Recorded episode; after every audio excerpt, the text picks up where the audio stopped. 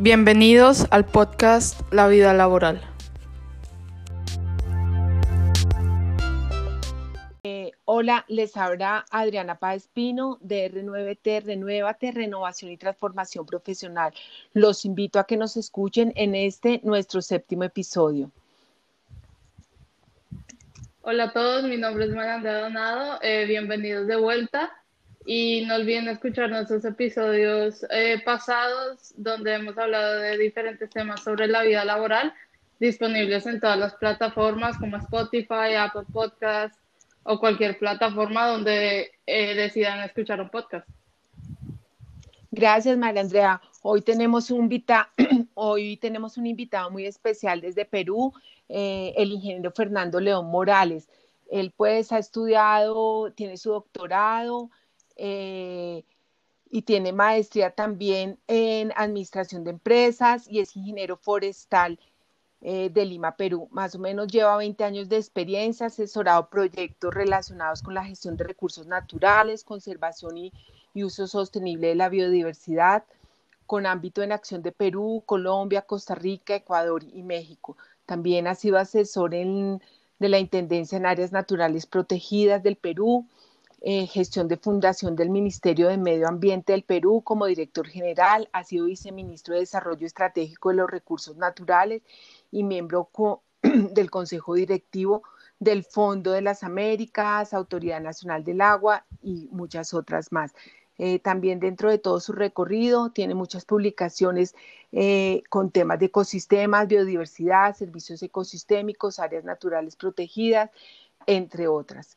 Ya pues con una breve presentación de nuestro invitado, el ingeniero Fernando León, me parece importante conversar eh, con él cómo afrontar los trabajos de futuro en todo este sector ambiental.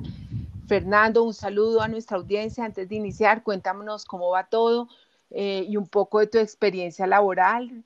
Y gracias de nuevo por estar aquí con nosotros. Adriana, las gracias a ustedes por invitarme a, su programa. Em, un honor estar con ustedes y compartir algunas ideas en relación al tema de la, sostenibilidad. Con mucho gusto y atento para, para sus preguntas. De pronto cuéntanos un poquito de tu experiencia y por qué has llegado a todo este mundo de la sostenibilidad. Sí, bueno, eh, yo siempre fui una persona vinculada a la naturaleza. Eh, mi padre, desde muy niño, que yo recuerdo, siempre eh, nos hizo conocer nuestro país. Viajamos mucho por el Perú, por la costa, por los Andes especialmente.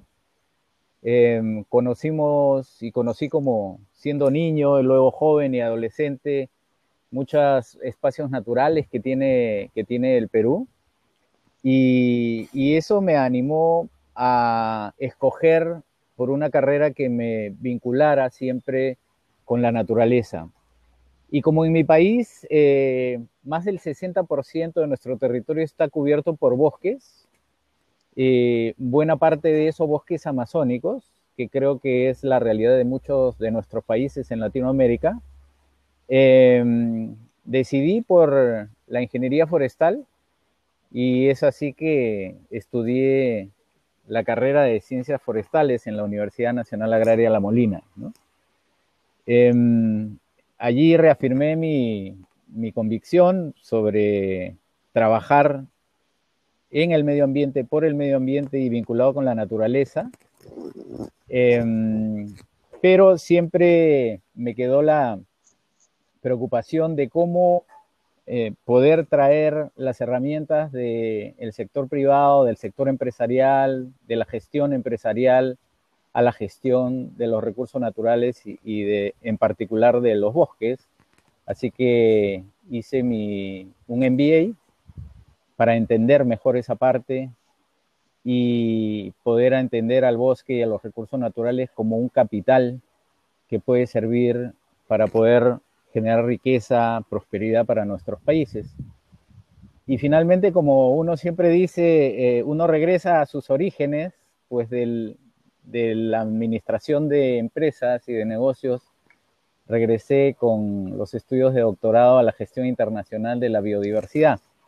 Y entonces eh, hice mis estudios de doctorado en gestión internacional de la biodiversidad en España, en la Universidad de, de Andalucía.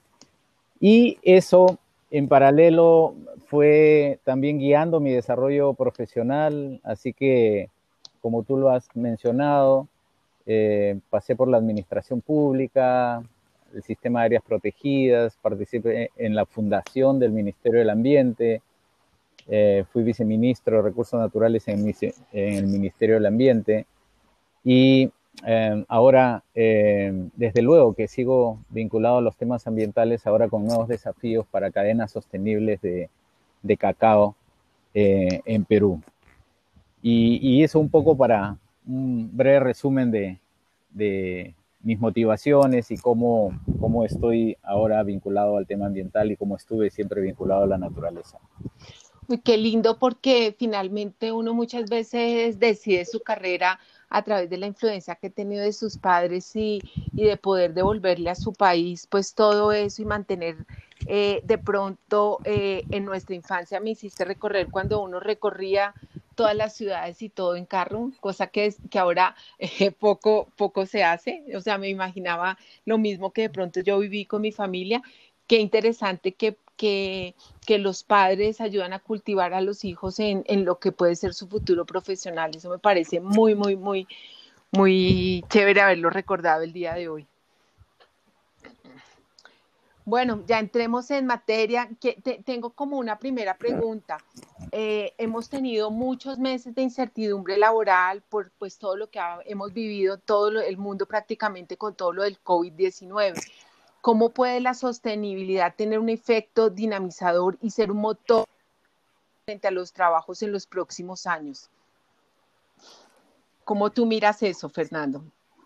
Sí, bueno, eh, interesante. Eh, en efecto, ¿no? Eh, hemos tenido y seguimos teniendo esta, esta crisis sanitaria, pero con impacto en la economía y con orígenes vinculados a, al ambiente, ¿no? Hay que recordar siempre cuáles son los orígenes de esta crisis.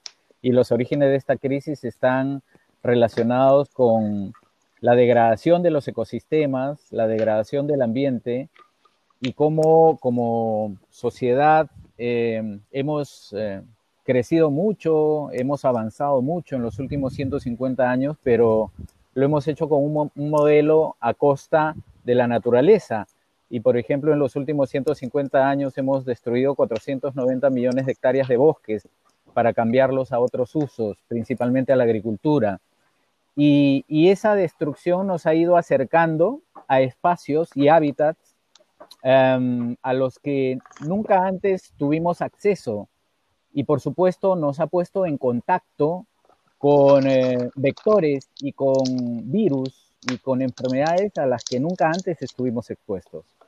Y entonces, eh, si a eso le sumamos el comercio ilegal de, fa de fauna silvestre, que genera billones de dólares eh, anualmente como una actividad ilegal, de acuerdo al, al, las Naciones Unidas, eh, vemos cómo esa fauna silvestre puesta más cerca de la gente se convierte en un potencial eh, vector para la, para la transmisión de enfermedades zoonóticas a las personas. Entonces, eh, el origen de esta pandemia que estamos viviendo tiene vínculos ambientales fuertes. Eh, y para enfrentar esta pandemia, las decisiones que han tomado los gobiernos han tenido, para salvar vidas obviamente, han tenido repercusiones fuertes en la economía. ¿no? Entonces, quería recordar eso porque eh, solemos pensar en los efectos de esta crisis, pero no solemos pensar en las causas de causas, esta crisis. Sí. Y entonces, ¿cómo la sostenibilidad puede tener, eh, primero la sostenibilidad o un enfoque de sostenibilidad puede ser nuestro principal seguro frente a nuevas pandemias? ¿no? Porque probablemente esta no será la última si seguimos con un modelo de destrucción de la naturaleza y de sacando más fa fauna silvestre de sus hábitats para ponerlas en mercados y en contacto con la gente donde otros virus potencialmente puedan desarrollarse y, e infectarnos. Entonces, el enfoque de la sostenibilidad nos ayuda a saber que hay que respetar la naturaleza, desde luego hay que utilizarla, pero de forma sostenible. Y entonces probablemente este sea nuestro mejor seguro para evitar pandemias en el futuro. Pero también el enfoque de sostenibilidad y, el pensar em, en recuperar economías diferentes a las del 2019 em, nos ayuda también a ver que hay otros caminos para generar prosperidad y desarrollo. Pongamos un ejemplo. ¿Cómo puede ayudarnos este enfoque de sostenibilidad y de desacoplamiento del carbono a, tener un efecto dinamizador eh, en el desarrollo en la economía? Si nosotros pensamos, por ejemplo, ahora, cuáles deben ser eh, nuestras nuevas matrices energéticas y damos el valor que se merecen a, a los recursos de energía renovable, vamos a darnos cuenta de que la energía eólica, la energía fotovoltaica, la energía geotérmica tienen un inmenso potencial para proveernos de la energía limpia que necesitamos para el futuro. Y no solo eso, sino que cómo puede dinamizar esto la economía es creando nuevos empleos, los llamados empleos verdes, que ahora no existen, es decir, son empleos que se suman a la economía, pero por otro lado, trayéndonos una energía más barata. Hoy en el Perú, y pienso que es igual en Chile y en otros países de Latinoamérica que están apostando fuerte por la energía renovable, cada kilowatt generado por una fuente renovable es más barato que un kilowatt generado por cualquier otra fuente convencional. Entonces, esas son formas en que la economía se vuelve más eficiente, se traen nuevos empleos y se dinamiza una economía diferente a la del 2019, diferente a la que teníamos en la pandemia, antes de la pandemia, perdón. Qué bueno, a mí hay algo que me ha preocupado con la sostenibilidad y todo lo que ha pasado con el COVID para la protección, es la cantidad de desechos eh, que se han generado frente a que todo lo envuelven más, entonces ya en un restaurante a ti te ponen más servilletas, más papeles, si uno pide domicilio, entonces va todo, eh, se ha generado demasiada basura que ya también había una conciencia antes de no usar tanto material eh, que finalmente desecha y eso se ha ido a los mares y hemos tenido muchas respuestas. Eh, creo que es algo negativo frente a, esta, a este COVID que ha pasado. Hemos visto muchos desarrollos en muchos aspectos, aunque la economía se ha fracturado, pero esto también ha ayudado a que el ambiente eh, no mejore, sino que se generen todos estos desechos, ¿no? Sin duda, y yo creo que, mm, al igual que sucede, por ejemplo, con las energías renovables, al igual que sucede con los autos híbridos y ojalá en el futuro con autos que se muevan sobre la base solamente de energía solar, Em, ¿Qué es en ese caso, por ejemplo, lo que ha eh, gatillado esos cambios y esas transformaciones? Y la respuesta está en la tecnología, pero también en los incentivos que los gobiernos y los estados pueden dar para estimular nuevas tecnologías. ¿Y qué, por qué traigo esto como colación a respecto a tu pregunta? Porque al igual que, que ha sucedido con la mayor cantidad de plásticos y la mayor cantidad de mascarillas y la mayor cantidad de empaques para evitar la transmisión del virus, este, y que eso se ve como una, claramente un retroceso, porque por ejemplo, en el Perú veníamos después de aprobar una ley de disminución o eliminación del plástico de un solo uso y la gente había creado ya una conciencia importante de, usar la bolsa reusable, ya no el plástico de un solo uso, y ya exigía en los supermercados cosas diferentes. Bueno, pareciera un retroceso que cuando vino esta pandemia la respuesta haya sido más bien a incrementar el uso de estos desechables. Pero ahí yo creo que los gobiernos tienen mucho que ver para dar los estímulos necesarios para que igual como está pasando en la industria automotriz, para moverse autos híbridos, autos solares y autos inteligentes, aquí también el gobierno tiene una eh, oportunidad para generar los incentivos necesarios a fin de que se creen nuevos materiales. E, es decir, la, postura no debe ser no a mascarillas porque las mascarillas están inundando los mares, sino qué mascarillas son las apropiadas y las adecuadas para poder utilizar de modo que no contaminen el ambiente, de modo que se degraden fácilmente, de modo que sean con, materiales eh, reutilizables e incluso con materiales que hoy son ya un problema porque son un desecho y a través de tecnología se pueden ver como un insumo. Entonces, yo creo que ahí los paquetes de incentivos que están generando los gobiernos en este momento para recuperarnos eh, de la crisis económica traída por la pandemia, deben considerar también paquetes de estímulos para la innovación, para la ciencia, para la tecnología. Yo estoy seguro que dentro de nuestras universidades, Adriana, en Latinoamérica, existen doctores, PhD, profesores, investigadores, alumnos, jóvenes creativos que estarían em, dispuestos a, transformar los materiales, a buscar nuevos materiales, incluso tal vez algunos ya los tengan en prototipos, pero por falta de estímulos eh, del gobierno eh, no están logrando eh, generar estas nuevas alternativas. y, a eso me refería al inicio cuando decía también los gobiernos tienen que comenzar a pensar que esta es una oportunidad eh, y no solo un problema, pero a dar las señales correctas para la economía nueva que todos queremos. Ay, sí, muchas gracias. También nos hablaste un poco de los empleos verdes estos empleos tienen la capacidad para generar trabajo de calidad e igualitario y, la posibilidad de pronto de potenciar ese tejido social que se ha destruido a través de la, pandemia. ¿Cómo se proyecta este aspecto en Latinoamérica? Un poco. Sí, mira, em, yo creo que hay, de hecho ya se están generando eh, empleos verdes en Latinoamérica. Eh, importante mencionarlo que, estos empleos verdes están viniendo del lado eh, de dos frentes.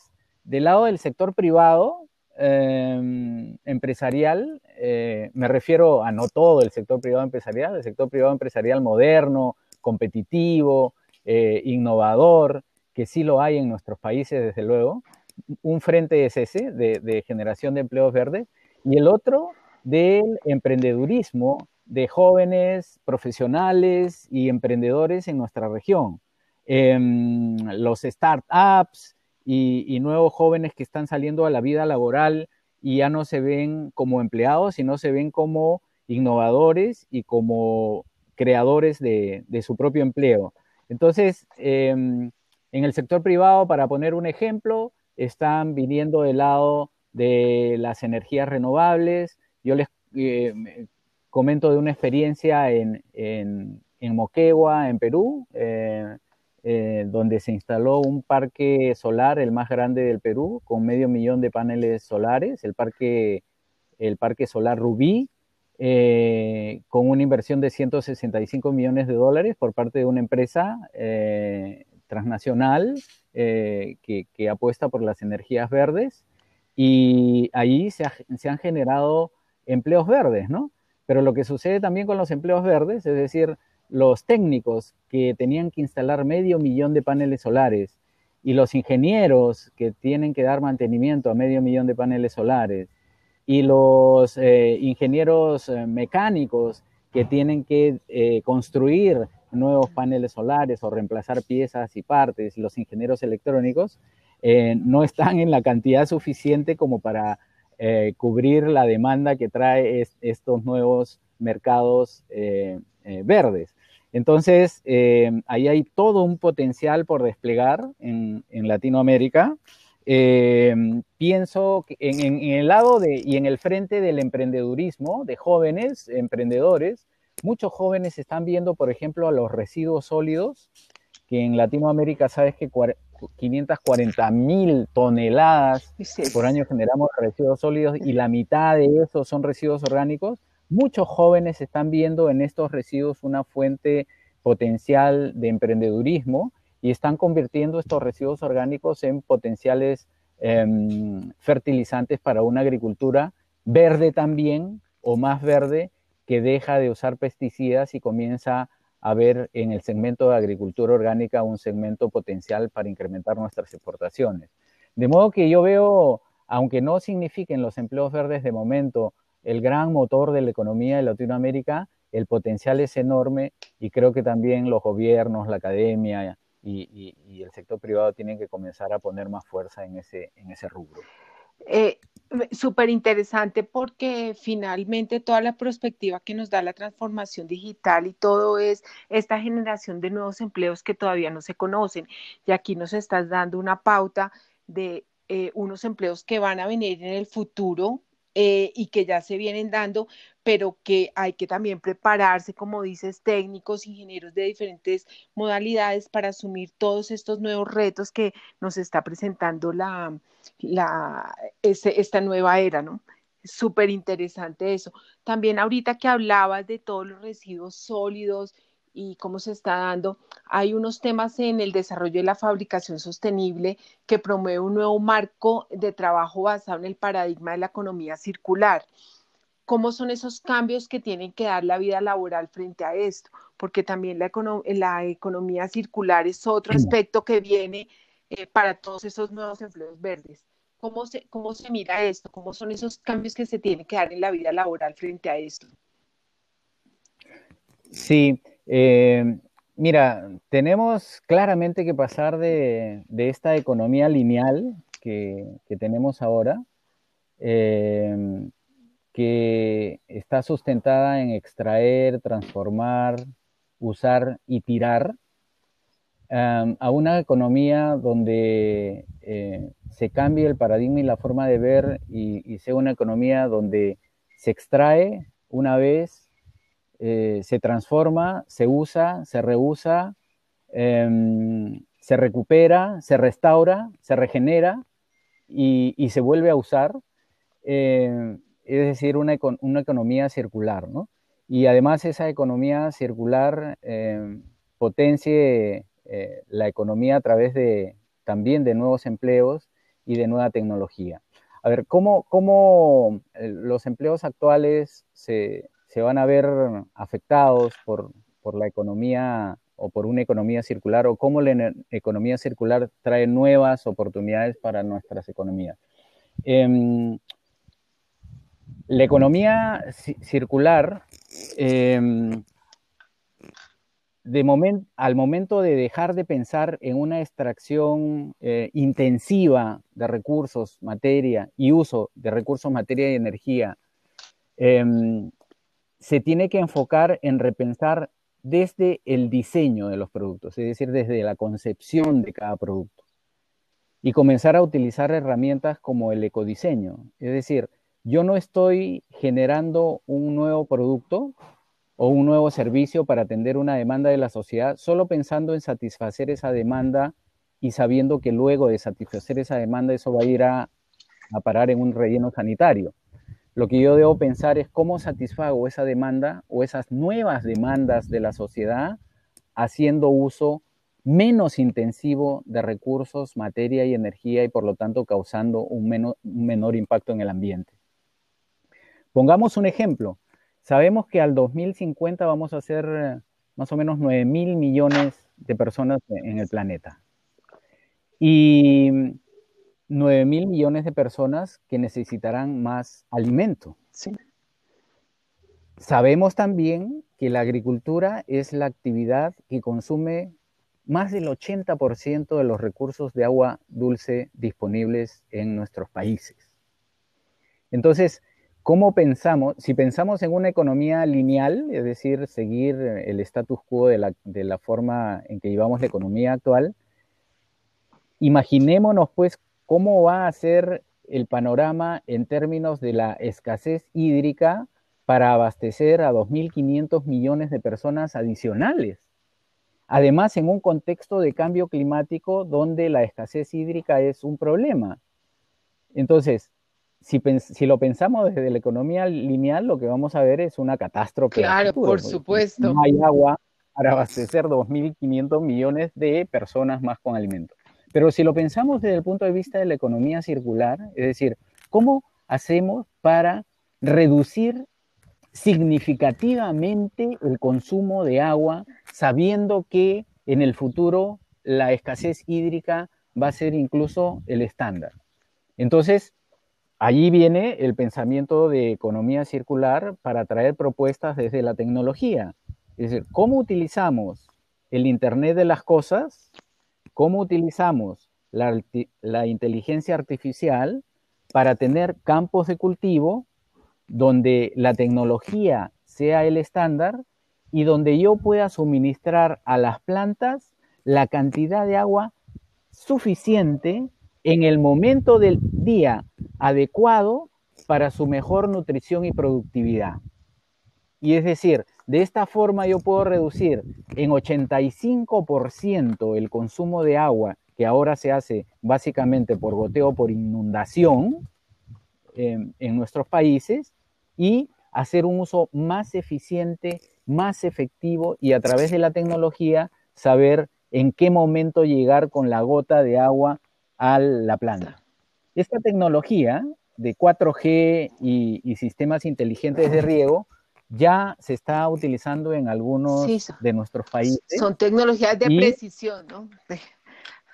Exactamente, tecnologías de precisión que hacen que el agua, además, como está con el sistema computarizado, sabemos en qué momento la planta es que requiere más el agua y en qué momento suministrarle el nutriente de manera adecuada. Si suministramos el nutriente just in time y el agua just in time, evitamos además que los nutrientes, como nitratos, se filtren a los cuerpos de agua y causen eutroficación, eutrificación aguas abajo. Entonces, estamos solucionando un problema ambiental, estamos siendo más eficientes en el uso del agua, estamos evitando contaminación, y pero por otro lado estamos aumentando radicalmente la productividad para alimentar a millones de personas más en el mundo.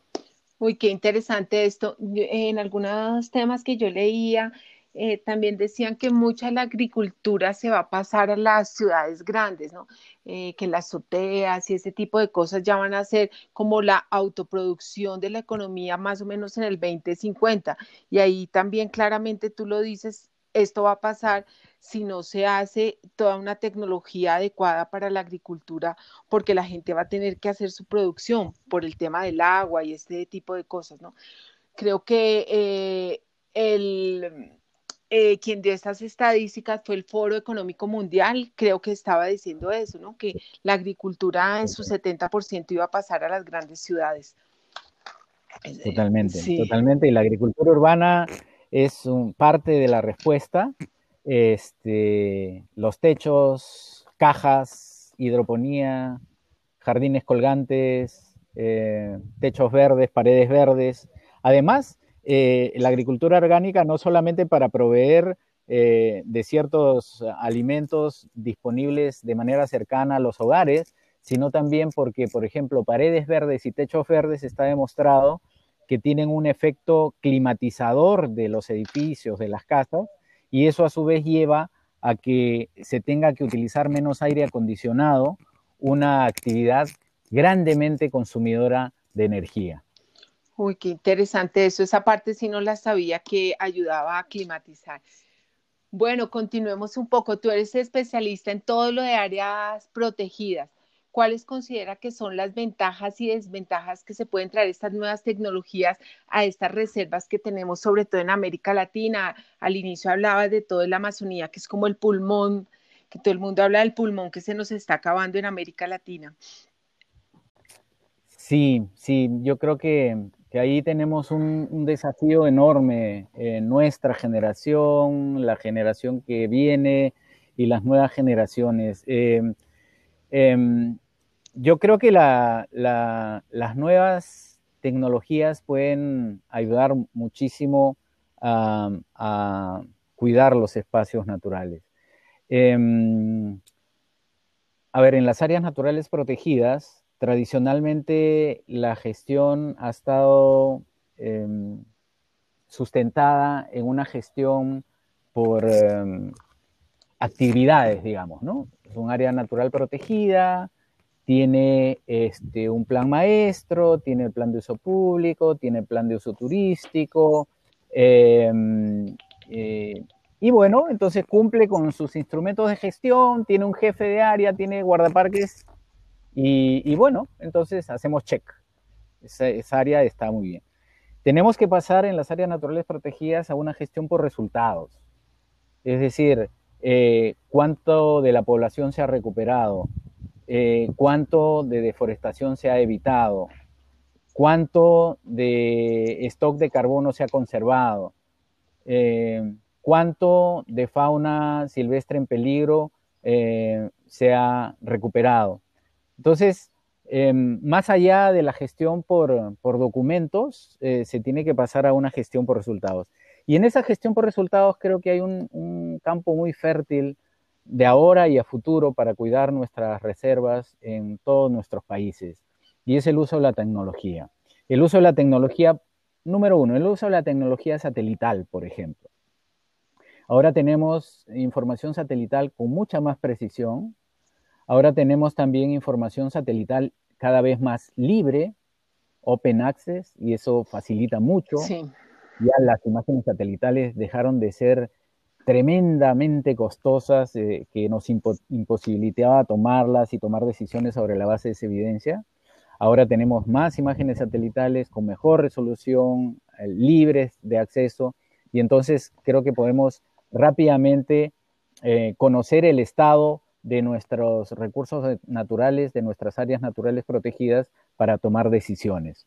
Em, en Brasil, el Centro de, Pesquisas Aeroespaciales. En Colombia ustedes también tienen un sistema de georreferenciación. En Perú tenemos un sistema de mm, eh, geobosques que permite monitorear la Amazonía cada ocho días a 30 metros de resolución. Em, y ahora, a través de los apps, de los aplicativos celulares, uno puede descargar las alertas de deforestación casi en tiempo real y uno puede en su celular conocer dónde se está desarrollando una actividad ilícita, una actividad de deforestación. Entonces, creo que las, tecnologías nos están trayendo, y esto además complementado para corroboración in situ a través de, drones, que ahora son drones más y con más precisión y eso puede ayudar a, cerrar el círculo de validación de la información que nos viene por el satélite. En, áreas donde hay nubes, por ejemplo, y no, y no se tiene una, una imagen tan precisa. Entonces, con las comunidades locales, capacitándolas y haciendo que entren a un monitoreo participativo, comunitario, a través de drones, puede esto complementarse muy bien.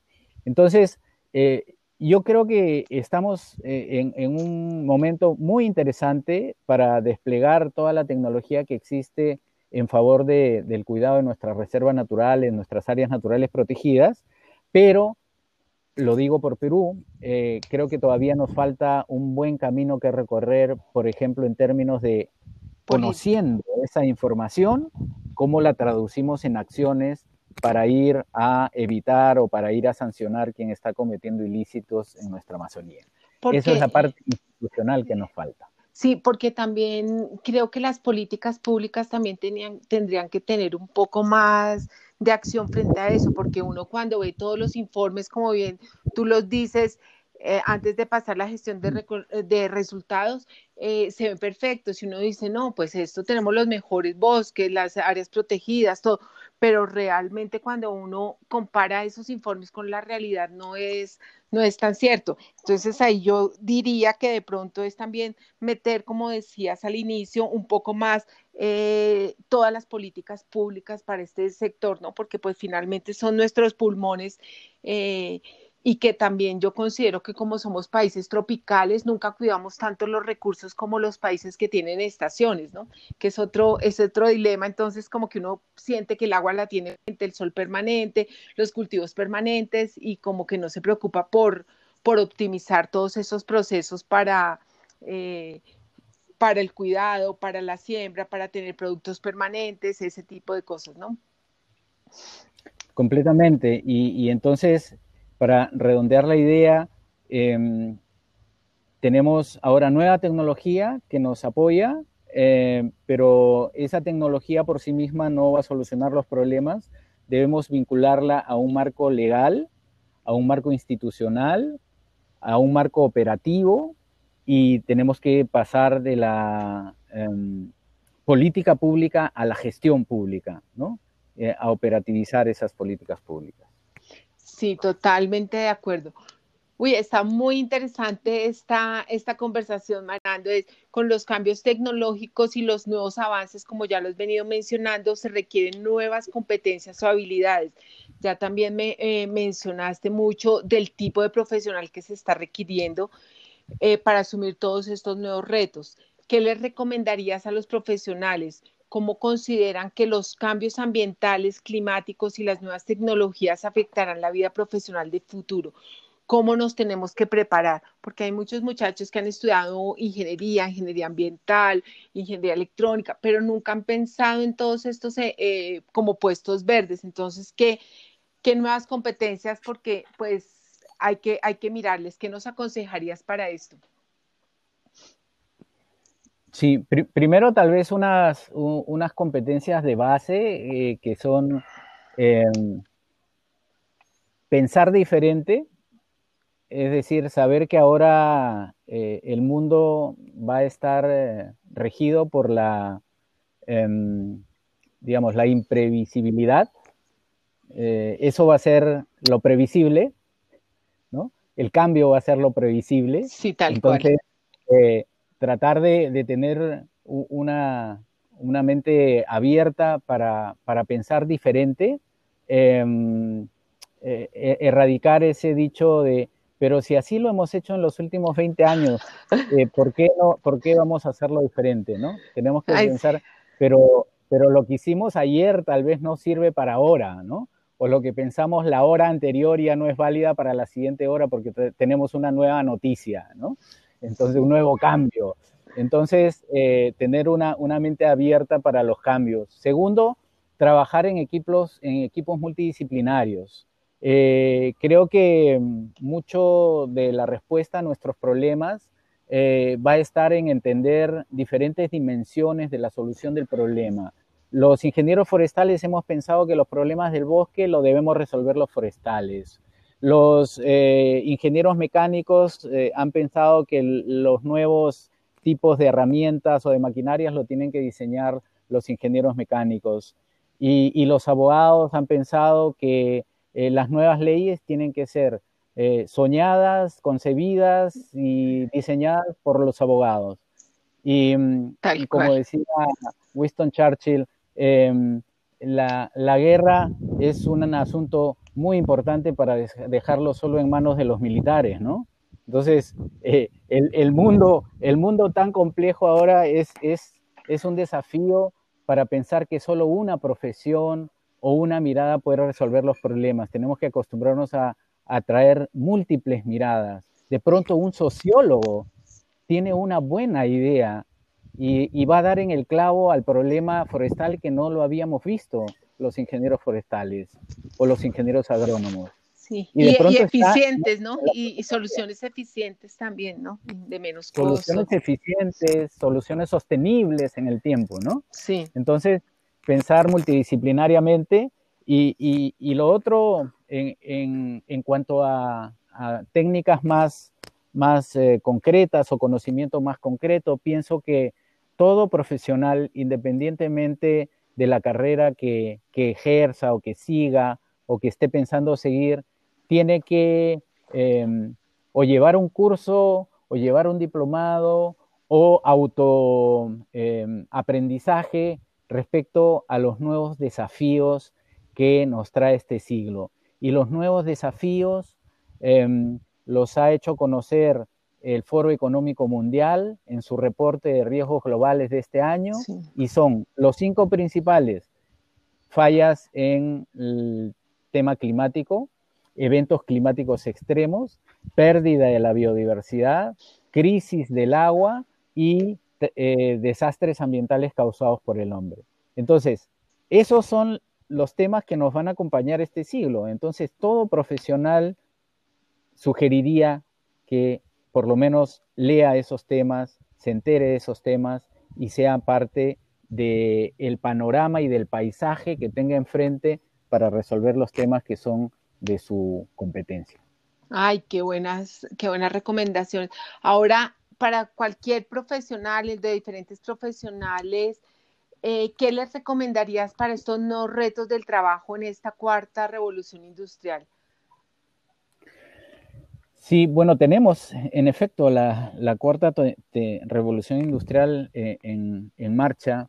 Este, está marcada por la inteligencia artificial, el Internet de las Cosas, eh, la movilidad autónoma em, y el Big Data, em, el Learning Machine. Entonces, son todas nuevas técnicas y la, recomendación sería que eh, ahora, más que nunca, eh, hay cursos que son pagados, gratuitos, mixtos, eh, becados, y, no solo que lo dictan las universidades de tu país, lo dictan las universidades extranjeras, el mundo entero. el MIT, en general, hay cursos libres online. Yo creo que eh, una parte de nuestro entrenamiento permanente, porque eh, la, profesión no es una carrera de 100 metros planos, la profesión es una maratón. Y estática, sí, es, ni estática. Y, tampoco es estática, así es.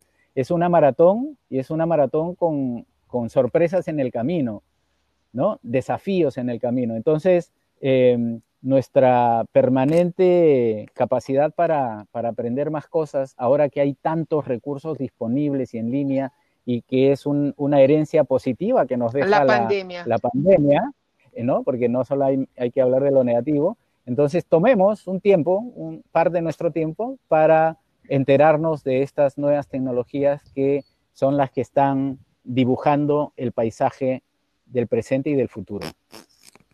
Uy, Fernando, qué interesante. Creo que se nos fue mucho tiempo. Te agradezco realmente que desde el Perú nos hayas acompañado. Eh, yo considero que todo el tema de la sostenibilidad es algo tan importante para eh, nuestra alimentación, para nuestra vida diaria, que muchas veces no lo tenemos como en ese consciente de, de la importancia que le debemos dar a todos los recursos eh, que tenemos nos has dado una buena perspectiva frente a todos los empleos verdes, a todo lo que requerimos, a todas esas competencias que como profesionales tenemos que ir adquiriendo y ese capacitarnos permanentemente, el aprender a aprender permanente, ¿no? Creo que te agradezco muchísimo, la verdad es que... Eh, Espero, María Andrea, que tú hayas aprendido mucho y de la necesidad que necesitamos que los jóvenes tomen esto en sus manos y para cuidar nuestro planeta. Eh, mil y mil gracias. Si quieres dar una despedida, Fernando, ya a nuestra audiencia, ya para finalizar este eh, podcast. Sí, con mucho gusto. Eh, pensar siempre en positivo, ¿no? Aunque los tiempos sean difíciles, pienso que vivimos en un, somos afortunados de vivir en una región como América Latina, una región con tanto potencial, una región con tanta riqueza natural, una región con una riqueza impresionante en términos de jóvenes. 20 millones de jóvenes en este momento estudian en las universidades en, América Latina este, y jóvenes que vienen detrás para, para seguir eh, profesionalizándose y educándose. Creo que el gran reto de nuestra región es la educación a todo nivel, pero pienso que también los jóvenes que ahora eh, tienen la fortuna de poder estar educándose eh, y tener una educación superior, son los llamados a tomar el compromiso de hacer esta región una región diferente, inclusiva, sostenible y con riqueza para todos. Un gran saludo para todos, les agradezco a ustedes, eh, afortunado y honrado de estar en su programa y les deseo mucha suerte para sus próximos podcasts. Ay, gracias, Fernando. Dale, Mariande. Muchas gracias, Fernando. No, nada, solo le quería recordar a todos que eh, comenten, compartan, eh, compartan de esto a, personas que, sienten que lo van a necesitar, porque todos, el problema ambiental es un problema de todos y todos tenemos que contribuir de alguna manera. Y gracias a todos. Nos vemos la próxima semana en otro episodio de La Vida Laboral. Eh, compartan, Muchas gracias para en todos. nuestras redes sociales.